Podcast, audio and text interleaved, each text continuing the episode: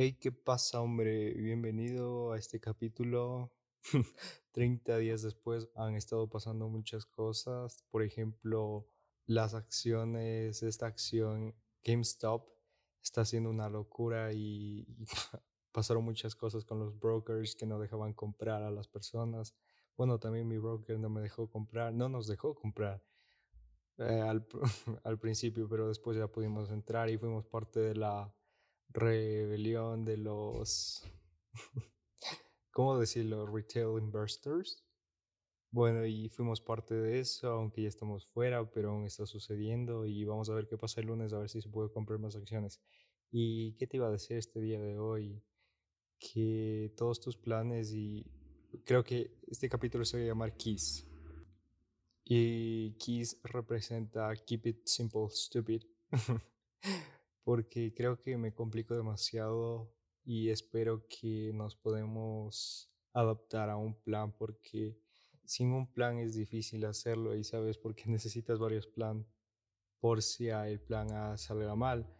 Y ya eso es algo que te quería decir y algo que quiero poner en práctica para poner en retrospectiva en futuros episodios y que también lo intentes y sí, tener más planes. ¿Qué más hiciste? Acabaste eh, The Wolf of Wall Street, un libro increíble y esperando poder acabar los dos que estás ahorita, este de Crea y Divaga de Jeff Bezos. Bueno, no es su libro en sí, pero son memorias y cosas de Jeff Bezos como cartas de inversionistas y eso. Y el otro libro, Piensa rápido, piensa lento no me sé el título, ¿sabes?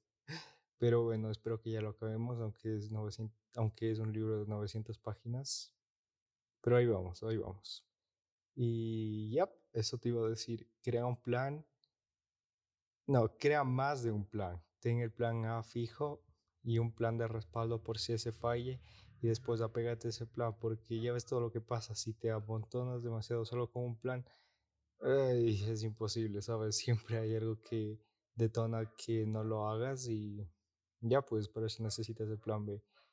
Y espero hablarte mañana para darte más contexto de todo lo que está pasando porque este solo fue un plan de contingencia para continuar con el podcast aunque sea 30 días después. Aunque esto creo que se va a subir el 31. Dime que enero tiene 31 días, sí, por favor. Y eso, hombre, crea un plan y otro plan y trata de apegarte a ellos lo más posible y ya sabes que no todo va a pasar como quieres, pero trata de apegarte, ¿ok? Disfruta tu día, hombre. Nos vemos en unos días quizá. Sí, en unos días. Hasta luego, hombre.